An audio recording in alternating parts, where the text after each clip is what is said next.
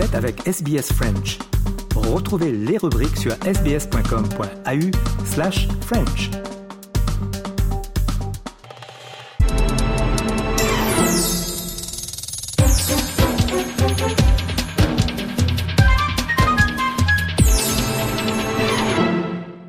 Nous sommes euh, mardi, c'est l'heure de la rubrique politique de Patricia Meunier.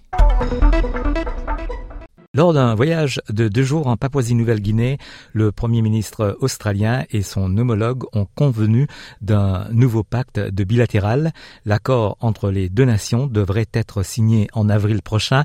Il vise à renforcer les liens au niveau de la sécurité, des échanges commerciaux et du sport entre les deux pays et à contrer également les ambitions de la Chine dans la région. Un moment historique pour l'Australie. Son premier ministre, Anthony Albanese, a fait un discours devant le Parlement de la Papouasie-Nouvelle-Guinée la semaine passée. C'est la première fois qu'un dirigeant étranger y est entendu. Sa présentation a fait référence à un renforcement des liens au niveau de la sécurité, des échanges commerciaux et du sport entre les deux pays.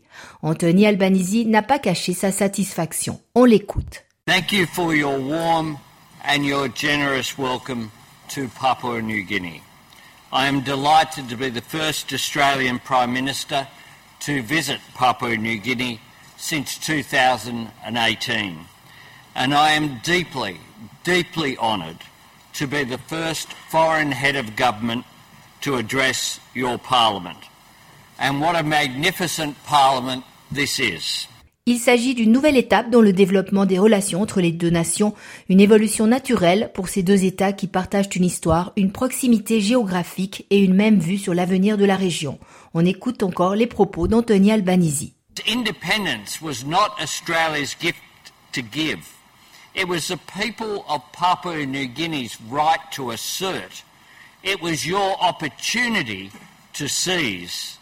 In this land, of extraordinary contrasts and variety in landscapes and traditions and languages, people united around a deep faith in democracy. Plus concrètement, les deux nations ont annoncé un nouveau pacte de sécurité. L'accord bilatéral va aussi aborder les dangers en lien avec le changement climatique. Ces derniers sont ainsi considérés comme un thème de sécurité. Les négociations devraient être finalisées d'ici la fin avril et l'accord mis en place en juin. On écoute le Premier ministre de la Papouasie-Nouvelle-Guinée, James Marape. This is a bilateral milestone between Australia and PNG. My friend, the Australian Prime Minister is here in our parliament listening, and I want to assure you, Mr. Speaker, we shall prosper our national development agenda with Australia so that Papua New Guinea becomes better, stronger, and safer in all senses, especially from the economic independent perspective Au final, la présence chinoise dans la région Indo-Pacifique a encouragé cette nouvelle alliance, même si les deux nations ne l'avouent pas explicitement. En effet, la Chine n'a pas caché ses ambitions dans l'Indo-Pacifique et tente régulièrement d'y accroître son influence. Une attitude qui a suscité quelques inquiétudes sur l'île continent. On le rappelle, en décembre dernier, la Chine avait signé la construction d'un hôpital militaire en Papouasie-Nouvelle-Guinée, juste après la signature d'un pacte avec les îles Salomon. Contrairement à cet accord controversé, le futur deal entre l'Australie et la Papouasie-Nouvelle-Guinée sera donc public et transparent, selon le souhait du Premier ministre australien.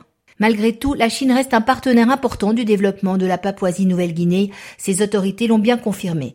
On écoute à ce sujet le docteur Malcolm Davis, analyste senior en défense et stratégie à l'Institut de politique stratégique australien à Canberra. China is the single most challenging aspect of our strategic environment that we face now. Uh, the strategic environment that we face is being shaped by an assertive China. And part of that process that we're seeing is a China that is very active in the Southwest Pacific.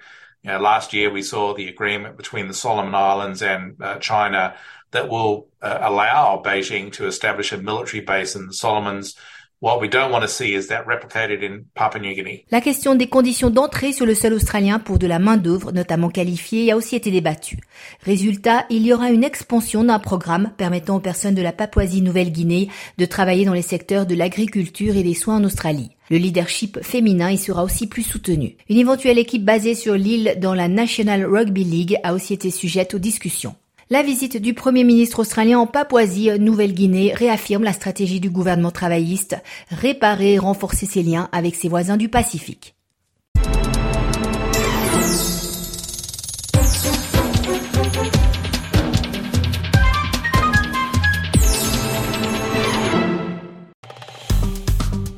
Aimez, partagez, commentez.